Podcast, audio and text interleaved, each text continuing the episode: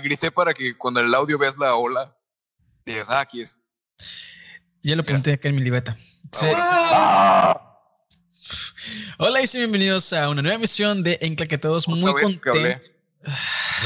Muy contentos, Sanfal, de estar aquí una, una emisión más, porque pues ya estamos acá en nuestro octavo episodio. Ya vamos por el episodio número 10, eso me pone muy feliz. Además, estoy muy contento porque el episodio pasado, al parecer, hubo una, hubo una buena recepción. ¿Cómo y le fue? ¿Cómo le fue? Eso se los digo al final porque no lo he visto desde ayer, pero hace unos días estábamos en las 570 reproducciones. Uy. Entonces estamos bastante bien. Pero ahorita lo checo antes de que concluyamos el podcast, ¿ok? Entonces, este, una vez más, bienvenidos. Espero que estén muy bien. Ahorita con toda esta situación que está pasando en el mundo, espero que estén bastante bien y que estén pasando muy, muy bien, ¿eh? Alguien está matando en... La neta. Pero bueno, este, espero que estén muy bien. Este, me presento, soy Alberto Nigoche y a mi lado está Jordan. ¿Qué tal amigos? ¿Cómo están? ¿Cómo se la están pasando en esta todavía cuarentena? Todavía en esta, todavía en este enclaustramiento. ¿Cómo se la están pasando? Espero que se estén pasando muy bien. Eh, pues mucho gusto y bienvenidos al podcast número 8. Vamos a hablar de un tema muy interesante, muy profundo y que espero, esperemos les guste. Y es un tema muy importante dentro de la cinematografía y todo lo que tiene que ver con el cine. En fin, muchas gracias y pues nada, espero que les guste. Y del otro lado tenemos a Alex Sanfal. Hola, bienvenidos a este nuevo episodio, creo que es el 8 de Enclaquetados. Muchas gracias por escucharnos. Y yo soy Alex Sanfal, el Sanfal me encuentran en todos lados, subo animaciones y cosas así. Y sí, espero que les agrade mucho el tema. Está chido. Y del otro lado tenemos el retorno del, del Jedi acá, eh, nuestro compañero Osvaldo. ¿Cómo estás? Sí, hola a todos. Este, buenas noches. Bueno, acá cuando grabamos el podcast es de noche, así que buenas noches. Qué elegancia. Eh, pues gracias, agradeciendo la invitación de nuevo y esperando que les guste mucho el podcast y del tema del que hablaremos hoy. Excelente. Este, bueno, eh, una vez más, bienvenidos a esta nueva emisión.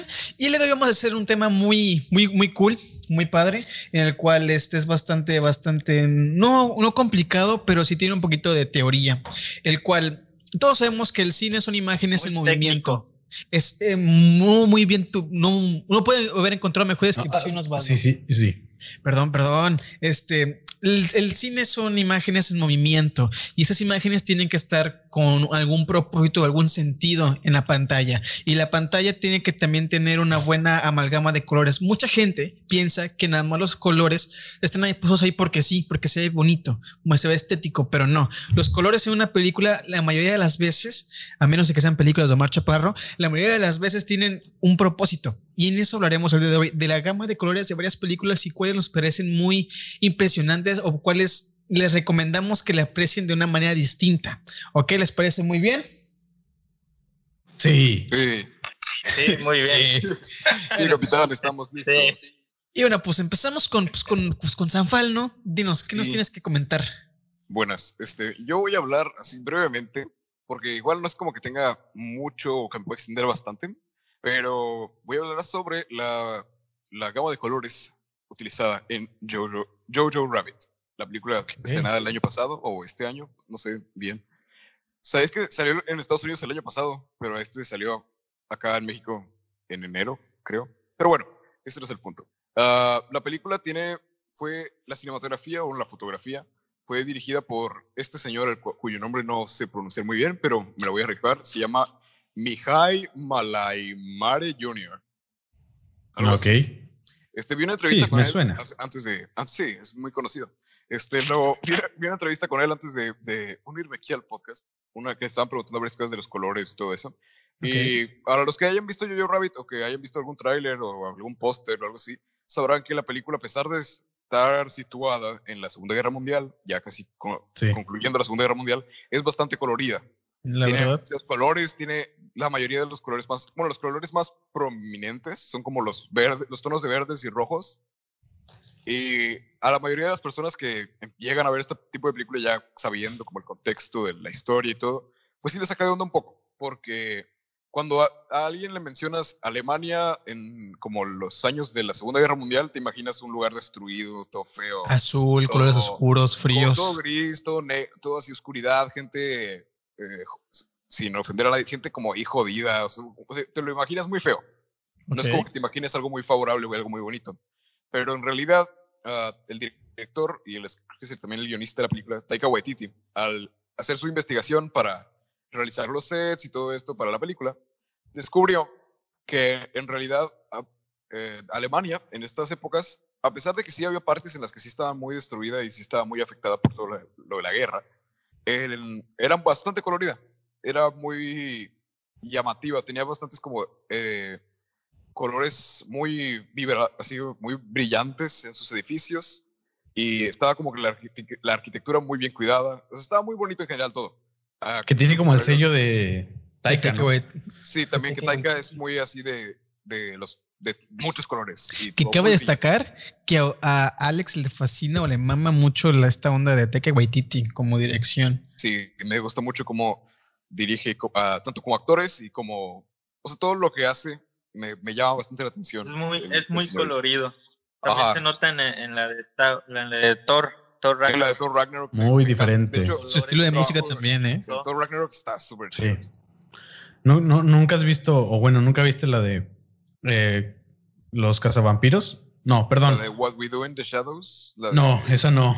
Eh, ah, la otra de los vampiros.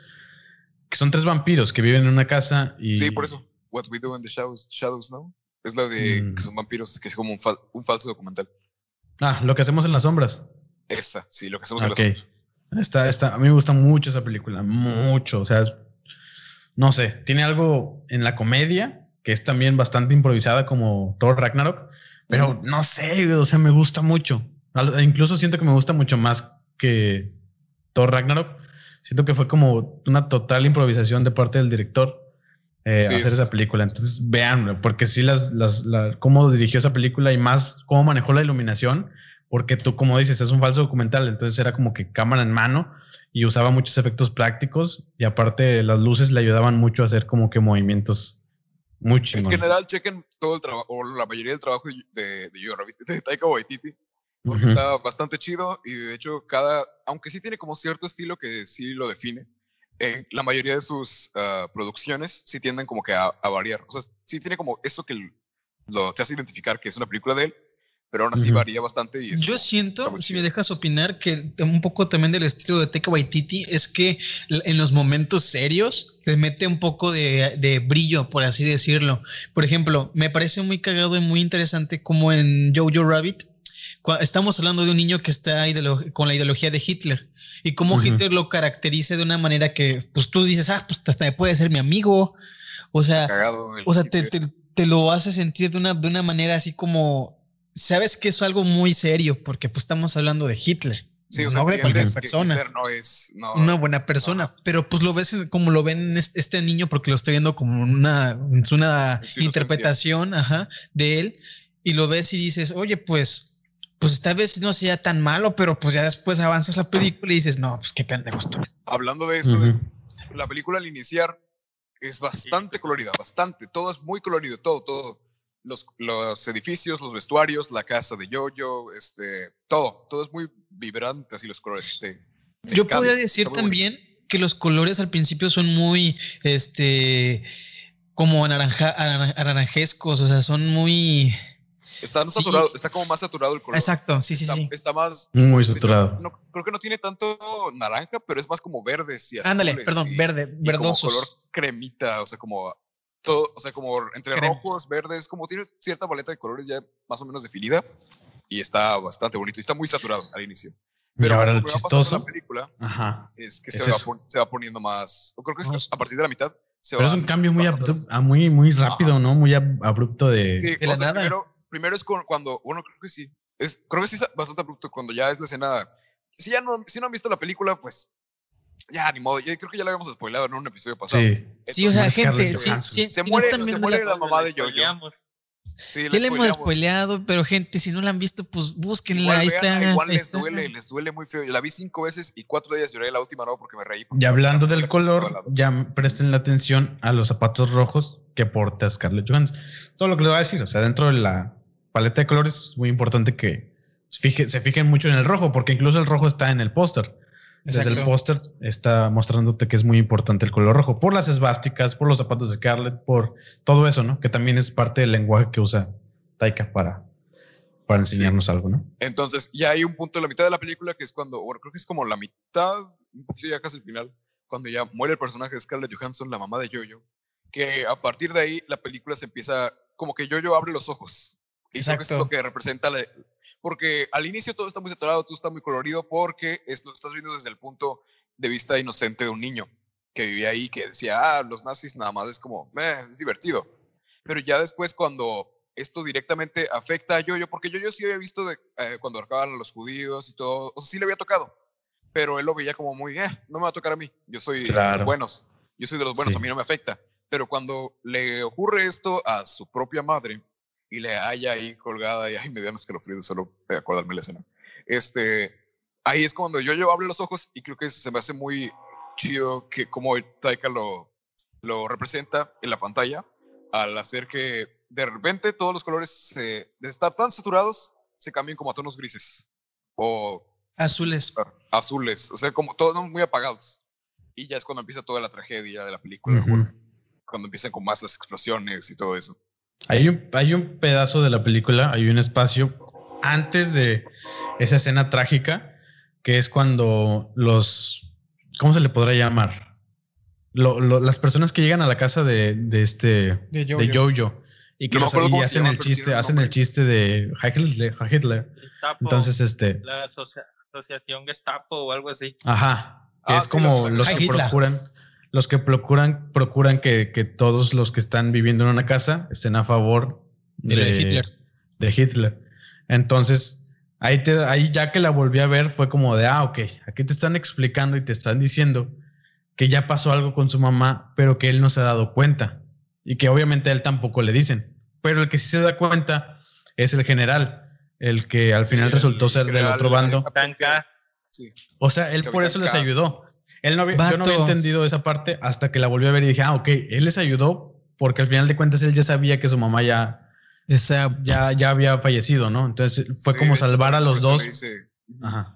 vato, por eso le dice lo de que cuida a su mamá y todo. fíjate, Sí. Bueno, a su, a su hermano. una, Es que, una. de hecho, dale, dale, dale, dale, dale. de hecho, hay un dato con eso de- del Capitán K y su, su ayudante. Ay, o el su- Finkel, el Finkel, Ajá. Ajá. que, so- que son Y gays. ellos traen, ajá, además de que son gay, ellos traen una Un clip. símbolo en el en ah, el traje cierto. Cierto. un clip. que los identifica como que son gays y que ellos no están de acuerdo con la con la ideología Con la nazi. ideología nazi. Ajá. Yo traigo, yo, yo había leído que en la época de los nazis, los que estaban en contra para ser sutilmente identificados con las mismas personas que están, por así decirlo, en una resistencia, usaban Ujú. un clip por de afuera del bolsillo, un clip de, de los que usan para sostener los papeles. Y si, Sí, se, dan si se cuenta, pongan mucha atención al traje cuando hagan tomas muy cercanas del coronel. Vean que en sus bolsillos tienen un clip, al igual que la mamá.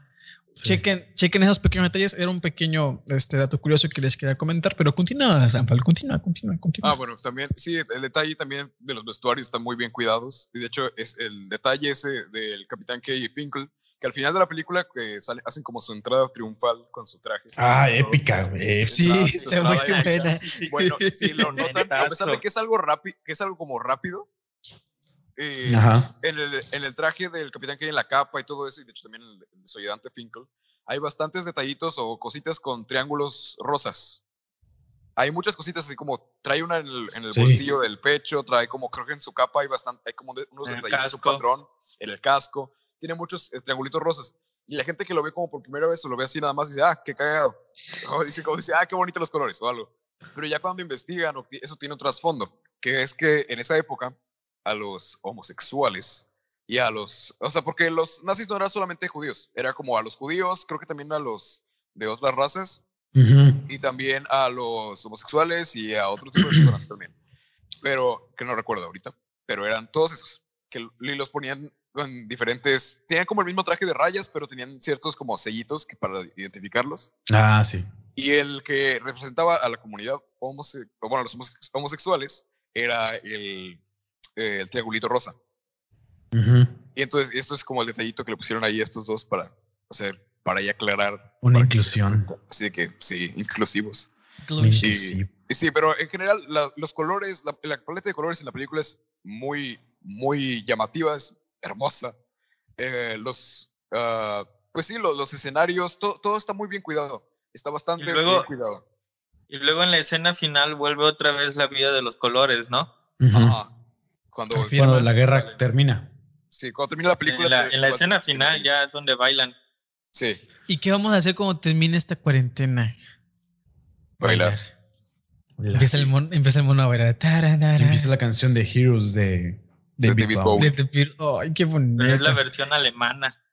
sí, está, está, muy Estuvo cagado. Muy chida. Está muy cagado eso, ¿eh? Uh -huh. También porque en los trailers también suena la canción de de la que, la de, que es parte del soundtrack de Shrek. Uh -huh. Pero en alemán.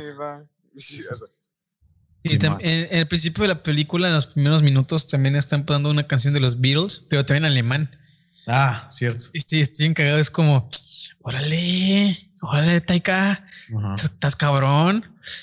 Pero Qué bueno, buena, ¿algo más quieras comentar, Sanfal? No, nada más que si no han tenido la oportunidad de verlas, si a lo mejor no les llamaba la atención o no le entendían por qué Hitler era gracioso ahora, véanla, vean la película, denle una oportunidad, está bastante buena, se los dice muy buena cinco veces y le sigue encantando la película.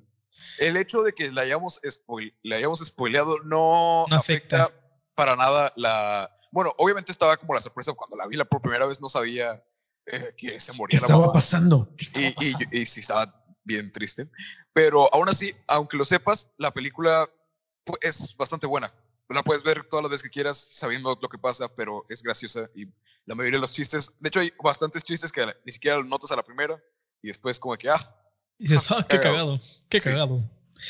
Pues bueno, algo Entonces, más que quieran, que quieran comentar sobre la película, compañeros. Eh, pues siento que es una muy buena película, una película muy vibrante, muy llamativa a primera instancia. Después, como que juegan esos mismos colores en tu contra y vas diciendo, ah, caray, yo pensé que era comedia, yo pensé que era algo más alegre, más acá, ¿no? Entonces siento que es una película que te lleva muchas sorpresas y que la fotografía, la iluminación y los colores juegan a favor y forman parte de la historia, ¿no? Siento que es un personaje más de la historia de Jojo Rabbit. También el montaje está muy bien logrado. Uh -huh. eh, Osvaldo. Pues todo, todo en sí. Yo tengo, yo tengo ahorita una, ahorita que mencionaron los chistes, tengo como que una duda, este, en un chiste, o yo supongo que fue chiste, uh -huh. que tiene en la película un diálogo, cuando uh -huh. este Hitler eh, este, se está probando su uniforme y le pregunta a Yoyo si está, si está suficientemente grande la parte de los pantalones. Yo entendí ahí yo entendí ahí que este Taika le, le, dijo payaso a Hitler. No sé ustedes si, si lo hayan percibido de esa manera. Porque yo lo percibí diferente, porque en las fotografías. Los pantalones así medio guangos y holgados y, y grandes. Sí, se supone que, bueno, yo lo, yo lo que entendí es que históricamente Hitler siempre usaba los pantalones así exageradamente largos, o bueno, amplios de arriba, ¿no? Como un payaso. Entonces yo lo sentí como un chiste hacia que la vestidura de Hitler era ridícula. O sea, que era ridículamente extraña y que nadie la usaría. Ah, exactamente. Más yo, que él. Yo lo veía como una. Bueno, yo sí lo entendí como una sátira porque no, es un, no es un misterio que en teoría las, los disfraces de los animales o los disfraces de los uniformes eran de diseñador. Entonces, uh -huh. yo lo vi como una sátira de decir de que, pues mire, no por tener esto de diseñador significa que me vea bien. Bueno, yo sí lo percaté, a lo mejor pues no estoy equivocado, uh -huh. pero pues así yo lo entendí. Pero bueno, este, muy buena opción, Sanfal, estuvo muy, muy cool. ¿Qué les parece si vamos al primer corte rapidito para continuar con, con Jordan? Ok, adelante. Eh, vamos a escuchar una canción muy, muy, muy bonita, que es este... Ah, sí, me gusta mucho esa canción. Esa canción me gusta mucho. Sí, la verdad es que sí. El remix. Sí me llega, sí me llega. Perdón, perdón. No, y luego cuando la remasterizaron en 2014, no mames, o Ah, sea, me hizo llorar. Los. Beatles. Cierto, cierto. Ok, vamos a escucharla y, y regresamos. Perdón, es que Vamos. se me, pasó el agua, perdón. Ah, ah. ok, ya, primer corte. Neta, sí, espérame. Era tu finalización triunfal, güey. o ¿Estás sea, bien? Güey, se pasó el agua, güey.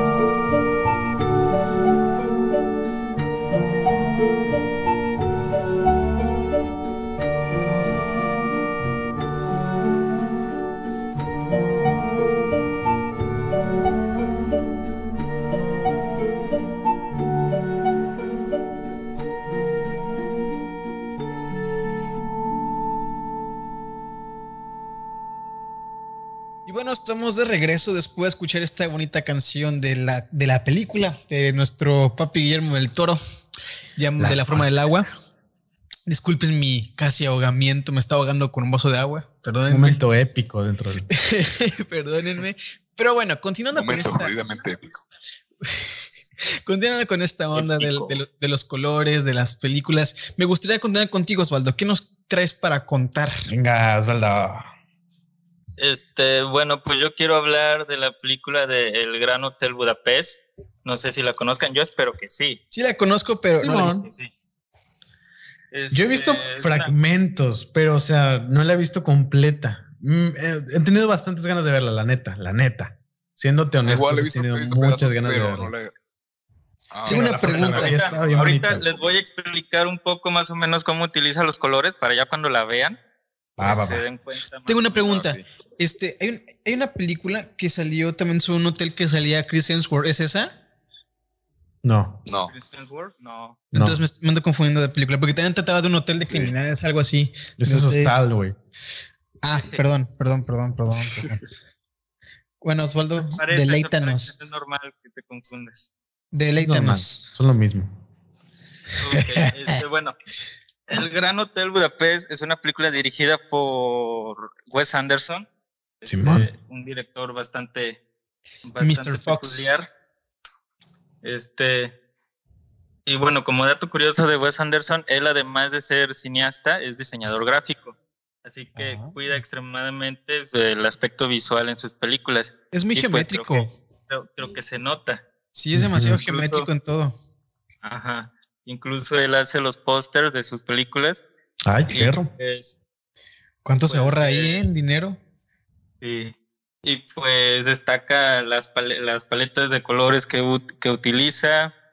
Y la como dice simetría. Beto, la geometría, la simetría, composición en todas las tomas de sus, de sus películas. Sí, sí, sí. Y bueno, ya hablando específicamente sobre el- esta película, Gran Hotel Budapest, eh, él utiliza muchos colores, o sea, no, no es como que utilice solo uno o dos, él utiliza varios colores, pero él los adapta a una a su estilo.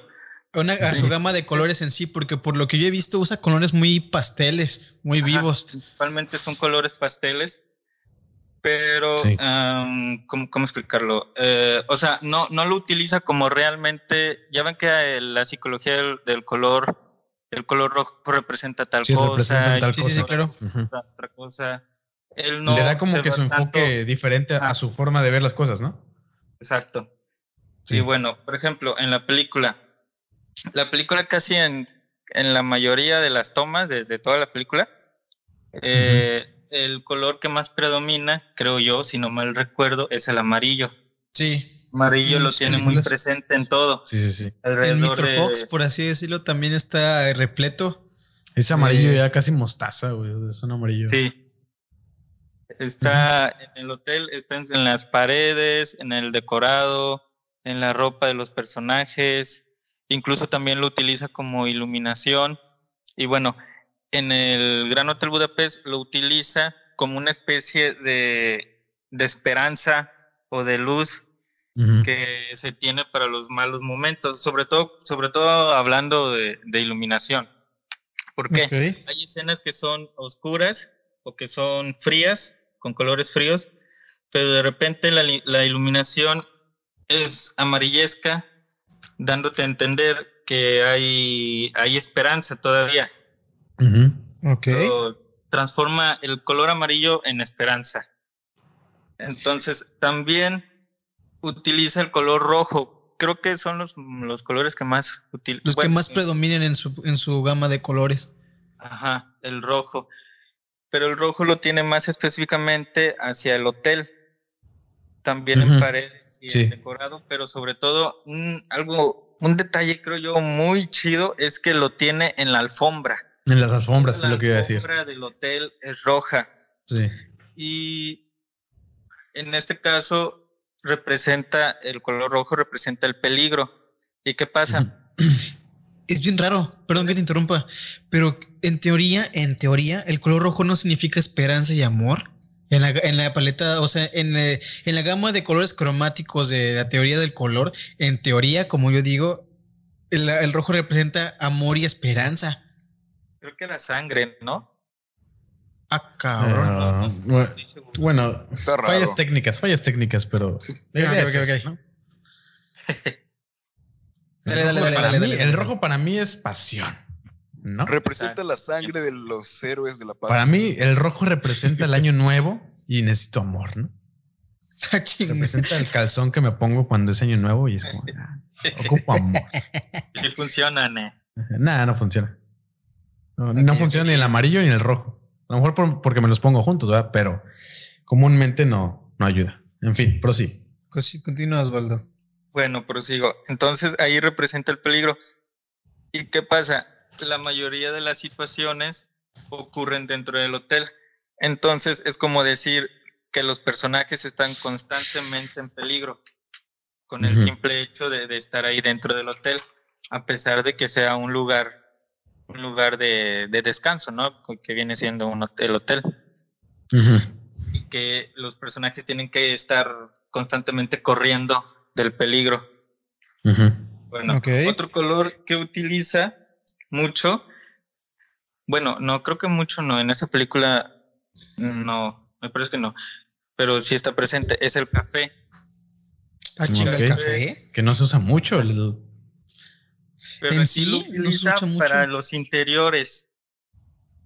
Interiores de las habitaciones, como la cocina del hotel, el dormitorio del, personaje cero, que es el que es el chico de lobby, viene siendo el protagonista. Este es el lo utilizo también en el barrio donde el investigador está haciendo su búsqueda de información. Eh, y bueno, eso representa la, la clase social de cada personaje.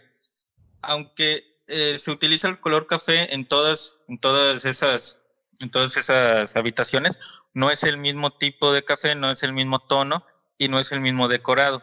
Por ejemplo, en la cocina está un poco sucio, el dormitorio de cero está ordenado y bonito, pero sencillo. Luego también lo utiliza en la, en la casa, en la mansión de la Madame, no me acuerdo el nombre de la Madame, pero bueno, es la, es la del Varo en la película y pues su mansión está bien lujosa y sí se nota y sigue siendo café. Y bueno, eh, representa la clase social de los personajes. Y pues sí. Es bien curioso. Casi mucha gente no utiliza el color café en el cine. Y si lo usan es muy poco. Yo creo que de las pocas películas que he visto con bastante color café, no sé si ustedes la han visto, es Paddington, Paddington, sobre unos. Ah, sí, está muy buena. ¿La de Paddington? ¿La del osito? Sí, o sea, es de las pocas películas que usa bastante el color café, el rojo y el azul.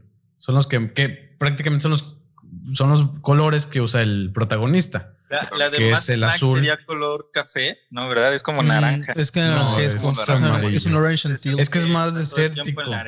Es más desértico, ajá. Y se supone, o por lo que yo tengo entendido, tiene un, significado ese amarillo. O sea, es un amarillo específico, porque se usa, se usa también en, en Blade Runner. Es un amarillo Straw, es como le dicen. Amarillo Straw. S-T-R-A-W. Como un tipo de amarillo que te da a entender que la película es desértica. Entonces usan más ese color. Ah, por lo que había visto yo también en un, en un video que el amarillo en bastantes películas, por ejemplo, en la que salió reciente de Chris Hemsworth, esa, sí tiene a Chris Hemsworth, la de, creo que es como en Arabia o en un país. Ah, la que está en Netflix. Ah, la que está en Netflix, esa y en Breaking vi un video de teoría del color igual y decía que el amarillo que utilizan cuando los gringos hacen, hacen películas como que se sitúan en países extranjeros, extranjeros. es precisamente por, por racismo, o sea, no, no es tanto de que, ah, porque hace calor y desierto. En parte a veces sí, pero por ejemplo en Breaking Bad, cuando también pasan a México, o pasan a otros países. Un amarillo. amarillos, un amarillo, bien obvio. Bien saturado. Bien saturado y así. Y a lo mejor la mayoría de personas dice, ah, creen que es un desierto o algo así. Y en parte, supongo que es, a lo mejor. Es que sí, es el lenguaje, es el lenguaje que usa. Para simbolizar el peligro, porque cuando está Walter, o sea, Walt y Jesse están bien cómodos en su casa, pues están los colores normales. Pero cuando están fuera del país o están en otro estado o están en una situación más peligrosa, es otro color. Ajá, es otro color. El color aparte, del ambiente es más amarillo, sí. Ajá, aparte, las, algunas de las escenas que son de Breaking Bad y tienen ese color, o sea, característica que te dan a entender que es en México, la mayoría son flashbacks. Entonces, te da a entender cuando empieza el capítulo y empieza con ese tipo de color, luego, luego captas, ah, ok, es un flashback, pero no un flashback de la línea de Breaking Bad, sino es un flashback de alguno de los mexicanos que interactúa con, con Walter. Porque si te ah. das cuenta, los flashbacks de Walter son en blanco y negro y no son en ese color. Entonces es como una, ¿cómo se podría decir? Sí, un, desfase de colores, o sea, un color o un tipo de color, un tipo de paleta de color lo usan para ciertas escenas y este lo usan para este y también otras son las que destacan también el color rosa, que es cuando te da como un tipo de spoiler la serie y te avienta el monito azul, el rosa, que tiene la mitad de la cara Ah, quemada. peluche. Entonces te da a entender que en algún momento uno de los personajes va a morir de esa forma y todos los, todos los escenarios que están pasando durante el proceso que te va a llevar a ese suceso desencadenan esa, es- ese final, ¿no? Para el personaje, que al final de cuentas fue, fue el villano. Entonces son ese tipo de detalles que también se implementan en las, en las películas. Vean Breaking Bad, está muy buena. Sí, pero, o sea, no nada más Breaking Bad, sino Sí. se utiliza en muchas películas, ¿no? Pero continúa, Osvaldo. Te quitamos un poquito de protagonismo. Sí, lo sentimos. No, está bien, está bien. De hecho, ahorita que menciona este Jordi el color rosa, era con el que iba a continuar. Acá lo utiliza, pero lo enfoca más en un personaje o en unos detalles.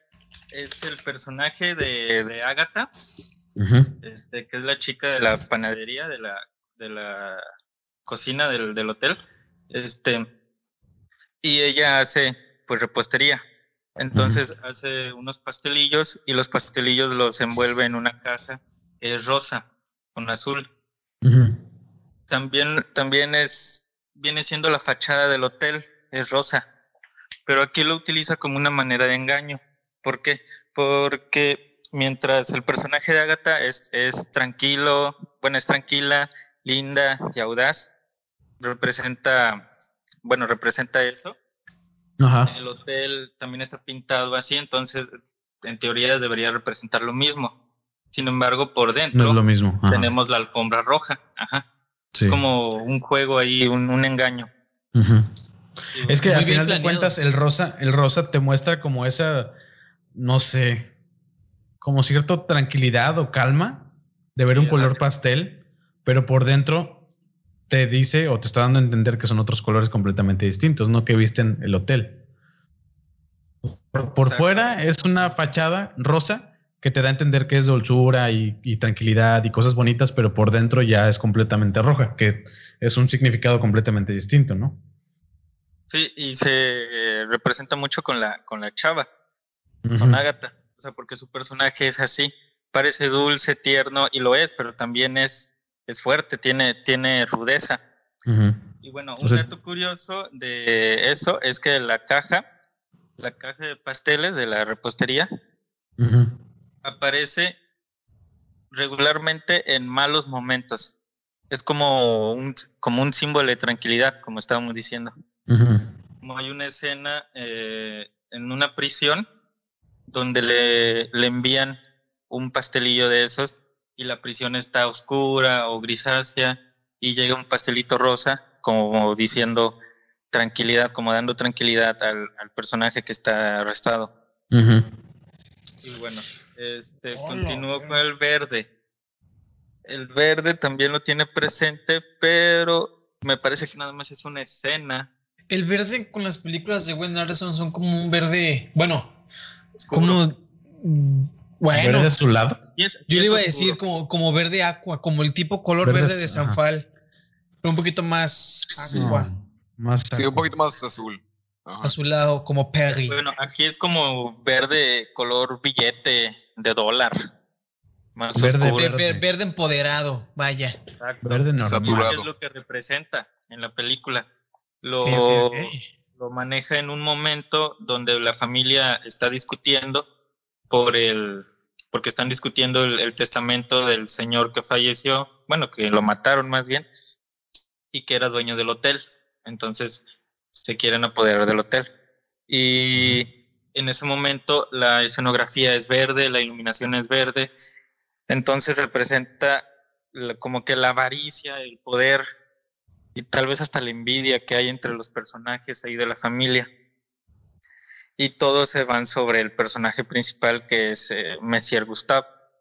Messier Gustave era el como el mayordomo, pero personal, o el como el gerente más bien del hotel. Osvaldo, me siento bien perdido porque como no lo he visto, digo, ¿qué pedo? ¿Qué está pasando? ¿De qué me estoy Lo que pasa es que no entiendo. O sea, hasta cierto punto sí entiendo lo que estás tratando de decir, pero como también no la he visto, O sea, no, no me puedo entender o dar el contexto de si es película de misterio o es de comedia o es de sátira. o, sea, es una comedia, pero es como una comedia negra. Ah, ok. Y tiene misterio. ¿De qué trata? Eh, pues es un hotel en donde ocurre el asesinato del dueño del hotel y quieren culpar al gerente, que era, bueno, no recuerdo exactamente si era la mano derecha del dueño o si nada más era el gerente, pero lo, lo quieren culpar a él. Ah, ok. Entonces, el, mayo, el gerente, perdón, que es Mr. Gustav, Gustav, algo así. Gustav. Gustav. Él obviamente no, no lo hizo, pero quiere probar su inocencia. Sin embargo, le, ponen trampas. Y todo contado a la manera de Wes Anderson. O sea, muy, se puede decir caricaturesco, pero violento a la vez. Tiene, tiene escenas violentas. Ok. Creo que sí, ya sé por, por dónde va entonces. O sea, va más por el engaño. Entonces, lo que quiero entender, o lo que me están dando a entender, es de que utiliza los colores también a la, a la par de la historia, ¿no? Que los colores hasta cierto punto engañan al espectador. Exactamente. O sea que va a usar ese tipo de colores para quererte enseñar algo que al final no era. Sí, sí, sí me entienden. O sea, como engañando también. Muy bien. Y bueno, también eh, utiliza mucho el color azul, pero lo usa en las escenas de noche donde general, y en las escenas de noche generalmente está pasando algo malo. Así que eso viene representando como que la tensión, tensión que puede pasar en la noche. Luego el morado, el morado que es lo que a mí, a mí me gustó mucho. el morado está muy presente en los uniformes. Son de ese color son los uniformes de los trabajadores del hotel. Sí, los botones. Como, y como nos, nos se enfocan mucho en lo que es el gerente y el, y el lobby boy, pues ellos traen su uniforme morado y representa la, elegancia y la presencia en contraste al color rosa y rojo del hotel. Entonces, este, que uno de los botones es este Revolori, ¿no? El que hizo Flash en Spider-Man. O ahí empezó. Sí, es el, es el lobby boy. Sí. Una pregunta, ¿cuál es el color que, por así decirlo, definiría la película, por así decirlo? El que está más presente dentro de toda la cinta. Ajá. Es que es... Mm, la verdad no estoy completamente seguro. Se puede dividir, yo creo, entre el amarillo, el, el rojo y el rosa, creo yo. Si te das cuenta, eso se utiliza muy, muy definidamente en las escenas. Él no, no es como que los revuelva todo el tiempo. Como los utiliza muy definidamente para algo. Sí, sí, sí. Pues lo, logras identificar. Pero fíjate, es bien curioso porque dices que es, el, es por así decirlo el rojo, amarillo y el rosa. Si te das cuenta. que no combinan. Sí y no, porque si te das cuenta, eh, en la, el rosa es un derivante del rojo y el amarillo es un el rojo es un derivante del amarillo. Ajá. O sea, imagínate. Voy a sacar una hipótesis muy loca, ¿no? Imaginemos que Wes Anderson lo hizo, a lo mejor lo hizo nada más por nomás, lo cual dudo que sea así, porque el vato siempre tiene planeado los colores, el significado. Imagínate que todos esos colores que son los que más se representan vengan, vengan de la misma la grama, rama cromática y por eso los usa. Lo que no recuerdo es que hay una, el círculo cromático, creo que se llama, ¿no? Sí, sí, sí. sí.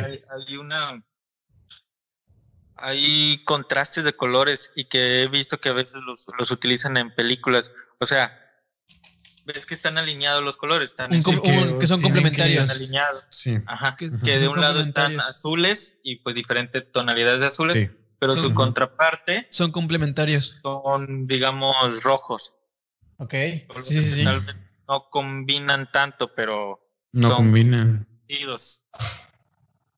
Pues bueno, ¿qué más nos tienes que comentar para ir finalizando? Que lo aplique de esa manera. ¿Qué más nos tienes que comentar? Eh, ah, este, este creo que es el más no sé, como que curioso o detallado de toda la película. Hay un color que es el color blanco, que ese, lo, ese está en los paisajes más que nada, ¿no? Y sobre todo en la nieve, porque se sitúa mucho en, en la temporada de nieve. Pero... Como quisiera que cayera nieve mm, aquí. Exacto. calor, Pero viste a, un, a uno de los mayordomos, lo viste de color blanco, todo de blanco, y es el único personaje que va todo de blanco. Ahora, ese personaje representa, o el color que trae representa la honestidad, y ese personaje es el más honesto de, en toda la película. Incluso hay un diálogo que dice uno de los villanos, que dice, no confíen en ese mayordomo, ese es, es demasiado honesto. ¡Ah, chinga! ¡Wow! ¿Dónde puedo ver la película? E, ese personaje fue el que ayuda a salir a, los demás del problema. Y pues él como que revela la verdad absoluta. Es el Dios es, mayordomo. Es como si te estuviera dando la pista de que vean a este personaje porque es, es crucial en la historia. Es importante. Es como la, niña de, la lista de Schindler, que va de ah, buena película. Todo, blanco y negro. Aquí viene siendo él. Ahora, sí hay, hay cosas más, sí hay más cosas blancas, pero él es el único que está vestido de blanco. Es el único personaje que contiene el color. Que lo tiene más, por así decirlo. Verga. Una pregunta, ¿dónde puedo ver la película? No creo que esté, no está en Netflix o sí. No, en Netflix no está, pero no. estoy seguro si está en Amazon. Yo te digo ahorita si está o no. Yo te lo digo ahorita. Ah, verga, Prime, ¿qué pedo ahí? Te quiero mucho, Prime, pero No, vas a tener que descargarla de algún lado ilegal, pero pues. No sé. Yo, la verdad, no tengo mucho que hablar del Hotel Budapest porque no la he visto. Nunca me he dado la oportunidad de verla. Tampoco entiendo mucho de la historia. O sea, con lo que, lo que me estás contando, probablemente ya le, le agarre más sentido más verla, ¿no? Mira, aquí está la película. me la estás contando, no entiendo mucho de la psicología que trate de usar. O sea, me revolvió demasiado. O sea, va en contra, como tú dijiste al principio, va en contra de todos los estándares que usan en el cine. Entonces, probablemente por ese lado no entiendo nada y tampoco entiendo nada de la historia. Pero ya el día que la veamos, pues probablemente la entendamos más. Ahí Pero por ahora que la vean pronto. La dejaste pensando. Ahí les pasé un link por si lo quieren guachar. Pero bueno, este, vamos al último corte para después ir con Jordan y pues vamos a disfrutar esta bonita canción que se llama, eh, no sé si, es City of Stars o es este eh, Another of Sun, pero lo que podemos decir, va, City of Stars de La La Land. Espero que les guste. Venga, vamos.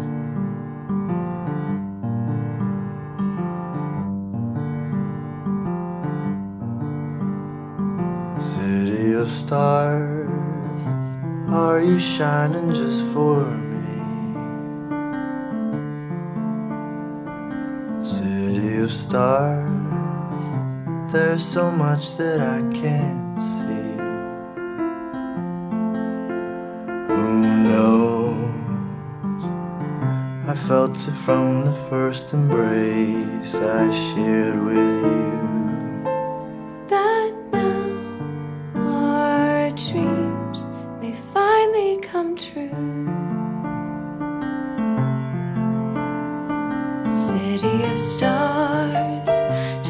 Everybody wants. There in the bars and through the smokescreen of the crowded restaurants, it's love. Yes, all we're looking for is love from someone else. A rush, a glance, a touch, a dance, a look in somebody's eyes to light up the skies, to open the world and send it reeling. A voice that says, I'll be here and you'll be alright. I don't care if I know just where I will go, cause all that I need's this crazy feeling I got my heart.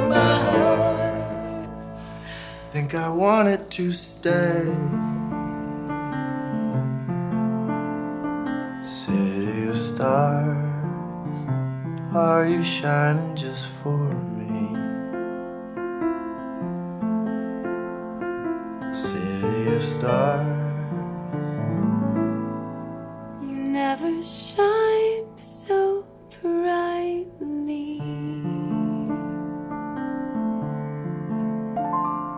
bueno, escuchemos esta bonita canción de La La Land que neta está bien bonita, está, está, está bien chingona.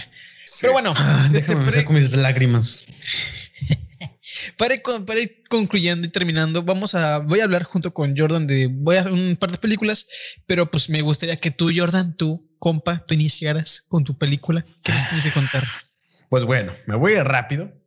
Faster. Y voy a contar un poquito acerca de una de las mejores películas que ha existido. A lo mejor no en temas de guion, porque ahí no nos vamos a meter tanto, ni tampoco en la historia de la película. Estamos más que de los colores. Ajá, es más el- el- la fotografía y el tema de los Se colores, ¿no? bonita. Así es, Pero así en es, fin. así es. Eh, Blade Runner, ¿han escuchado? ¿La han visto? ¿No la han visto? Ryan Gosling, la última, ¿no? ella. 2049. No, la primerita, la de Ah, 80. sí, he escuchado de ella, he escuchado de ella.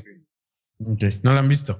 No la he Eh, visto, pero no sé completa. que estu- parte del crew de Blade Runner estuvo involucrado en la película de Mario, la, la infame película de Mario de los 80s, Ah, la los de- 90s.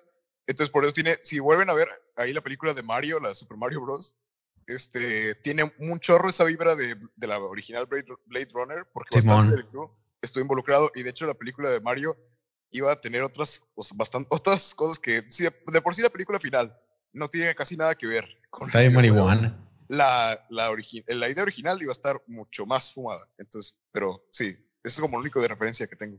Osvaldo, ¿sí las viste? No, una pre- te iba a preguntar apenas.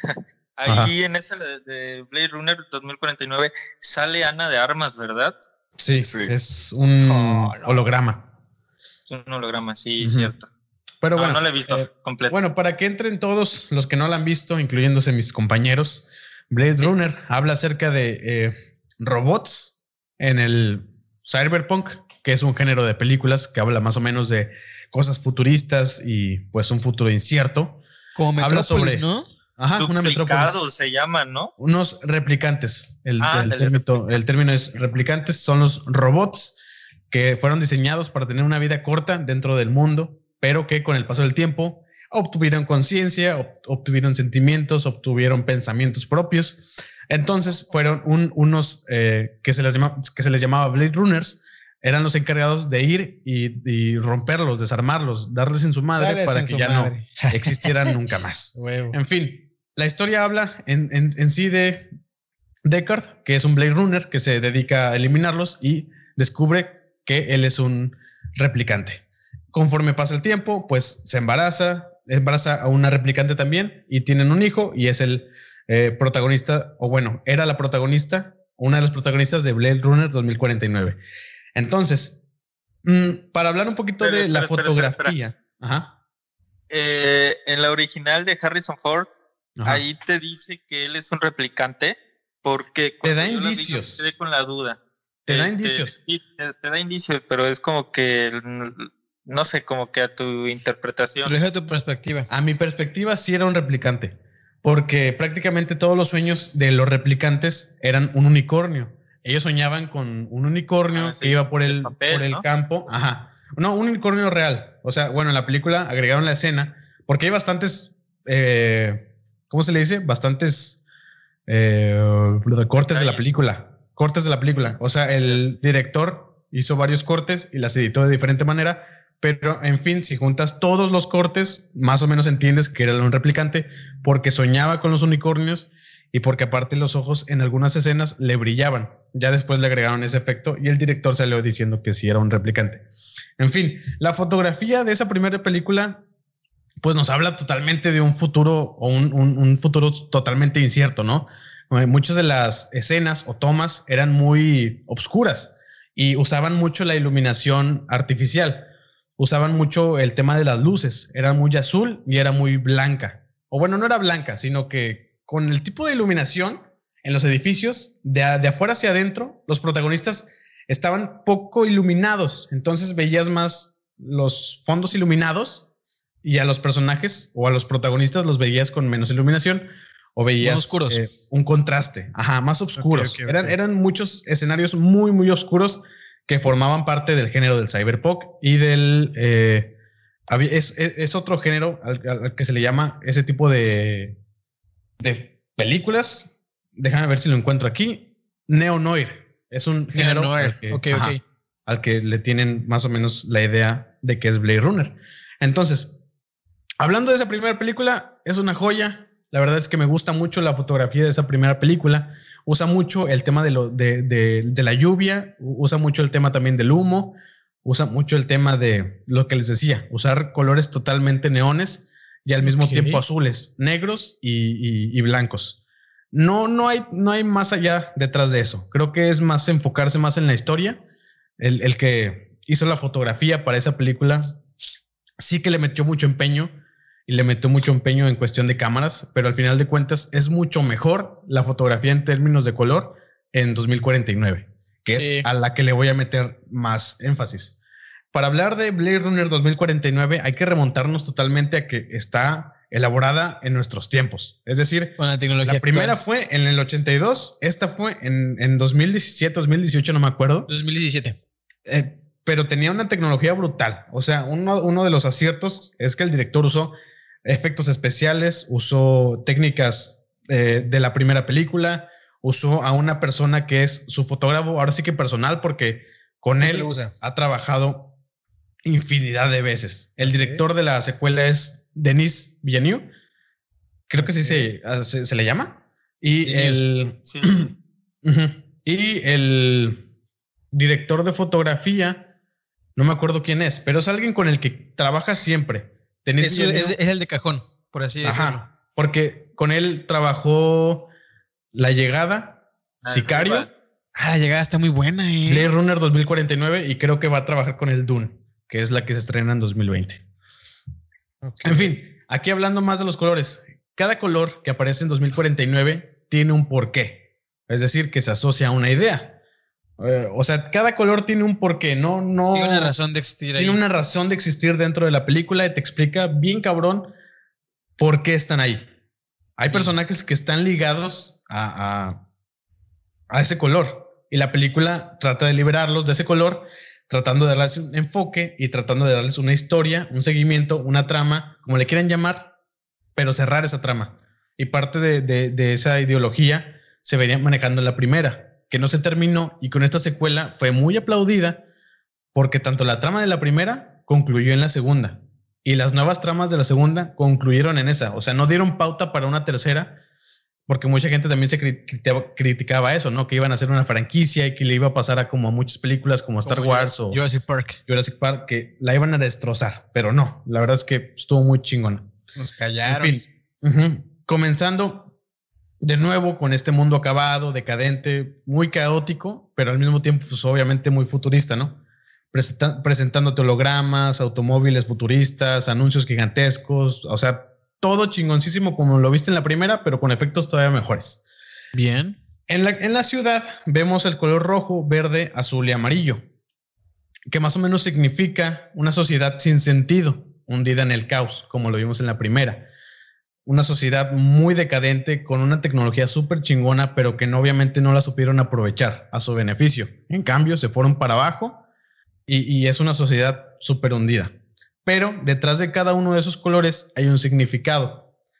Vámonos primero con el amarillo, que representa el misterio todas las pistas y la búsqueda de Deckard, que es el, que es el personaje que interpreta Harrison Ford. En teoría, lo que te marca esta película, o lo que te quiere decir esta película, es que Deckard, después de años de ser un replicante, sí, sí es replicante, ah, replicante, Picante. y ya dejar de ser un Blade Runner, se aleja, tiene una hija, pero por situaciones que no les voy a comentar, pierde el paradero de su hija y de su esposa y él queda solo a la deriva y nadie sabe dónde está. Entonces la primicia habla del misterio de dónde está, este, quieren saber su ubicación, quieren pistas. Entonces desde el inicio de la película podemos ver este color hasta el final de la película. La primera pista es la flor, es amarilla. El departamento de policía donde va el agente K, que es quien busca a Deckard, eh, tiene colores amarillos. Los replicantes que se quieren revelar también tienen un fondo amarillo. Cuando encuentran el caballo de madera, que es el que les hablaba, que es un unicornio, que es parte de los sueños, también tiene fondo amarillo. El lugar donde encuentran a Deckard, que se esconde, también es un amarillo. Y el, el corporativo de Wallace, que para los que ya vieron la película, es quien hace los replicantes en, en el tiempo actual, también es amarilla. Que obviamente es quien quiere encontrar o tiene más, este, o quiere, tiene más interés en encontrar a Deckard. Obviamente, de que hay un detalle. El lugar donde guardan la información de Deckard, es decir, todos sus años de trabajo, eh, a qué replicantes asesinó, etcétera, etcétera, etcétera, la tienen dentro de eh, el lugar donde está Wallace. Y todo el lugar es amarillo, Ah. excepto ese cuarto donde guardan la información de Deckard. Eso te quiere decir, eh, o te está dando a entender, que no tienen nada del misterio que te está presentando la película. Es decir, no hay pista de Deckard. ¿Sí, sí me entienden? O sea, no hay ubicación. Entonces, el color, el color del cuarto es grisáceo, es blanco, o sea, no hay nada. Ok. Eh, Entonces, pasando de este punto, pasamos al verde. El mensaje de la película también te habla o te hace la pregunta de qué es lo que te convierte en un ser vivo. O sea, ¿qué hace que tu ser humano, un ser vivo, te haga pensar, te haga tener sentimientos, te haga tener pensamientos, te haga Te sentir, haga ser un ser un vivo, por así decirlo. Y la respuesta a eso es que nacer o, estar en un parto solamente es algo representativo, no significa que estás vivo. Lo que realmente lo- lo que realmente plantea la película es que estás vivo porque vibras, porque tomas tus propias decisiones, porque eres libre, porque nadie te dice lo que tienes que hacer. A cierto punto tiene un punto la película, porque nadie está vivo o nadie puede sentirse vivo completamente, al menos un ejemplo es ahorita, ¿no? Siento que muchas de las situaciones que está pasando aquí en la, en la humanidad, en la gente, hoy en día, como que los libera hasta cierto punto. Como que De vivían- vives reprimido y cuando pasa un suceso, ¡pum!, te despierta. Entonces, ahí es cuando empiezas a vivir. O eso es lo que plantea la película. Entonces, a partir de eso, que tomas las pr- propias decisiones, eres libre, etcétera, etcétera, el ejemplo que vemos es con el agente K, cuando logra hacer que el aparato de Joy, que es Ana de Armas, que es el holograma que tiene en su cuarto, la puede hacer libre. Ya ven que compra un aparato que logra que, que Joy pueda salir del cuarto sin problemas y que pueda sentir. Entonces, ella sale a la lluvia retratada con colores verdes alrededor. Es un verdadero nacimiento. Te está hablando de que el verde representa un verdadero nacimiento, que a partir de ese día comenzaste a vivir, a vivir de verdad, a vivir sintiendo, explorando, etcétera, etcétera. En el momento en el que algo artificial cobra vida. Es en el color, es el color con el que abre la película. Abre el fotograma con un ojo verde, viendo directamente a la cámara y inmediatamente pasa a unas instalaciones con la misma forma del ojo. Es decir, que del verde de los ojos pasas a una vida artificial. En fin, es parte de la ideología que tenía o que tiene el encargado de la fotografía de esta película, que es bastante denso. O sea, hay veces en las que sientes que no les importó tanto la historia, que la historia queda completamente aparte y que aquí los colores forman parte de, de la ideología totalmente de la historia. ¿Sí me entiendes? O sea, es, ¿Se puede decir que también es otro cabeza. personaje? es prácticamente el personaje principal. Yo creo que está los colores y abajo está Ryan Gosling y Ana de Armas. O sea, está muy cabrón lo que hicieron con esa cabrón. película. No Y pasar a- al siguiente Fue completamente ignorada.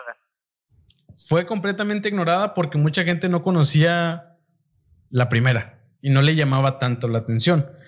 Porque la verdad tampoco fue muy re- bien recibida la primera. Porque, no sé, a lo Pero, mejor. pero la primera es un clásico, es una película de culto. Ajá. Como Back to the Future, por así decirlo.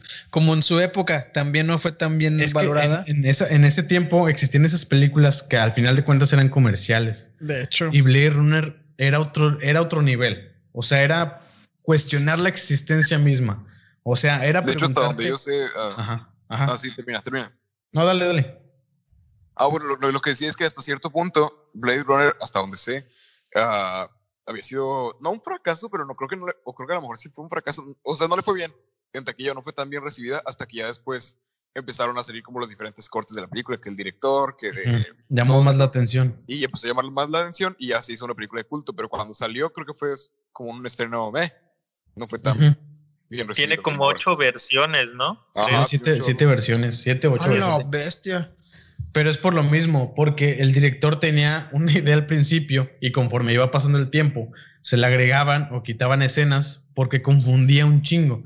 Yo no me acuerdo qué corte vi, supongo que fue de los últimos dos. 2007, ¿De qué pero ya cuando lo terminé dije, ah, ok, Pues probablemente sea un Me replicante. parece que sí probablemente fue el completo el que vi, porque también vi la parte del unicornio y unas figuritas de papel y todo eso que Eso se después agregó, relacionaron. se agregó después porque la gente seguía con la duda. Ajá, no entendía. En fin, pasando al siguiente color, la lluvia y la nieve también fueron muy importantes en la secuela. La hija de Deckard, que al final revela que es la hija, eh, tiene una primera aparición con una escena donde la vemos en una simulación, como en un tipo cuarto que simula un bosque, que al final de cuentas Ah, no es un bosque, simplemente es un cuarto, porque ella hace simulaciones para los replicantes. Haz de cuenta que los replicantes tienen una conciencia, pero esa conciencia es creada por alguien. Es decir, les implanta sus, sus infancias, les implanta sus adolescencias, su No mames. juventud. Entonces, cada replicante tiene una vida diferente. Eso no lo habían explorado en la primera, pero en la segunda, ella sale haciendo una réplica, perdón, haciendo una conciencia. Y se ve muy chistoso porque es un cuarto negro y, y ella tiene un pequeño aparato en sus manos. Entonces, ese aparato lo va moviendo y mientras lo va moviendo, va creando que un pastel, luego una mesa, luego, luego gente alrededor y luego el replicante en medio, como que festejando su cumpleaños. Entonces le va creando un recuerdo. Entonces, dentro de ese mismo cuarto hay una simulación donde ella está en un bosque explorando eh, unas abejas o una mosca, algo así, y con ese mismo aparato va modificando la abeja. Está muy chingona esa escena. El chiste es que es un bosque verde, que como ya les había dicho, el verde representaba la vida o el nacimiento Así es. Ok. pero en un de esa misma escena pasa a transformar al sitio sin color, es decir, un color totalmente blanco, Opaco. opaco, vacío el cuarto. Eso quiere decir que ella en realidad no tiene vida. Eso quiere decir o te Ay, está no. spoileando que es un replicante. Pero a ese punto nadie en la sala, incluyéndome, lo sabía. Porque obviamente no sabes del lenguaje que te está explicando, ¿no? Prácticamente Pues no, te están dando claro. un spoiler del final, güey, con el color pero no lo sabes. Y ahí pasó al siguiente color, que es el blanco. La hija de Deckard está completamente vestida de blanco.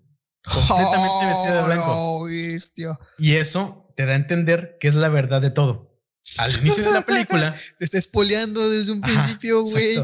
al No inicio de la película, uno de los fotogramas nos muestra cuando Deckard, perdón, cuando la gente K, que es Ryan Gosling, va a entrevistarla por primera vez, sale del cuarto o sale del edificio y, y baja a un como estacionamiento y baja su auto y el- la, la acera está como, co- como con manchas de nieve porque está empezando a nevar, pero no está completamente lleno de nieve. Simplemente hay manchas, dando a entender o simulando que el rompecabezas todavía no está completo, apenas se está armando. Cuando él llega a el final y descubre que ella es la hija de Deckard, sale de ese mismo edificio y el suelo está completamente blanco. Es decir, que el misterio o el rompecabezas se completó. Eso quiere decir que la trama de esa chava fue finalizada o terminada o completada, como le quieras llamar. Está no muy mames. inteligente Sí, cómo manejaron el color en esa película. No mames. Y ya, para terminar, el color magenta. Y A ahí es donde ya me explotó más la cabeza, güey. Si el ver. verde simbolizaba la vida, si el verde simbolizaba la vida, el magenta es lo contrario. Y ahí volvemos al círculo cromático. En el círculo cromático, abres el círculo y el magenta está ligado por una línea en diagonal hacia el color verde. De hecho. Entonces, en la rueda de colores está el lado opuesto del verde. Se unen por una línea y Joy, que era eh, el holograma que bebía Ryan Gosling, antes de pasar a la vida, solamente era un producto. Ryan Gosling, en algún punto de la película, atraviesa la ciudad y se topa con un espectacular gigante. Es prácticamente Ana de Armas desnuda en un Oh, espectacular vendiendo, eh, vendiendo el holograma, ¿no? Vendiendo un acompañante. Algo que solamente era para llamar la atención y era publicidad. Ya al final de la película, en un momento específico, la película te muestra a la gente K, que es Ryan Gosling, se topa de nuevo con la publicidad y él en su mente pensaba que él era el hijo del replicante de Harrison Ford. En ese mismo momento, ¡pum! Se le prende el cerillo y dice, no, yo no soy el replicante. La replicante, o bueno, la hija del replicante es esta chava vestida de blanco, la doctora. Y pasa del color magenta de la publicidad al color azul, que es el último de los colores que usan en la película. Es el color que estuvo en el vestido de Joy cuando, cuando apenas tuvo vida, cuando pasó de ser un holograma a ser una persona prácticamente de la vida real.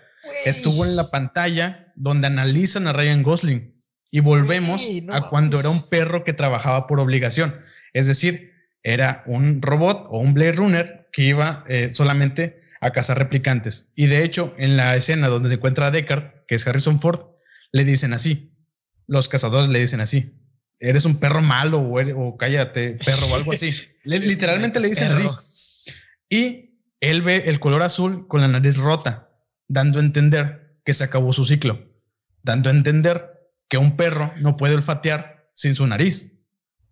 Entonces, ve la nariz rota, se quita la cinta y es fin, o sea, es el final. Prácticamente pasó al color verde. Güey, Por si fin viera, vivió. si viera la cara que tengo así de que no mames, me O exploté. sea, no mames. sí, güey, La, no la- historia solita te la cuenta cuentan los colores. güey. colores. No mames. O sea, yo me quedé temblando, güey. Cuando, cuando, y le agradezco mucho a un carnal que me ayudó tan- también con, con mi, con mi análisis completo de la película. Tiene un video en YouTube, búsquenlo, es, es, habla acerca de los colores de la película y te explota la cabeza. O sea, el carnal que hizo la fotografía en esta película se la rifó, güey. Se la rifó. sí, sí. O sea, por eso te digo que va por encima. Los colores aquí van por encima de los protagonistas. güey. Si te cuentan lo que ya los protagonistas te tienen que contar en sí desde un principio, Ajá, no mames, está muy cabrón. Verga, güey. Bueno, pues gente, ya vieron, véanla.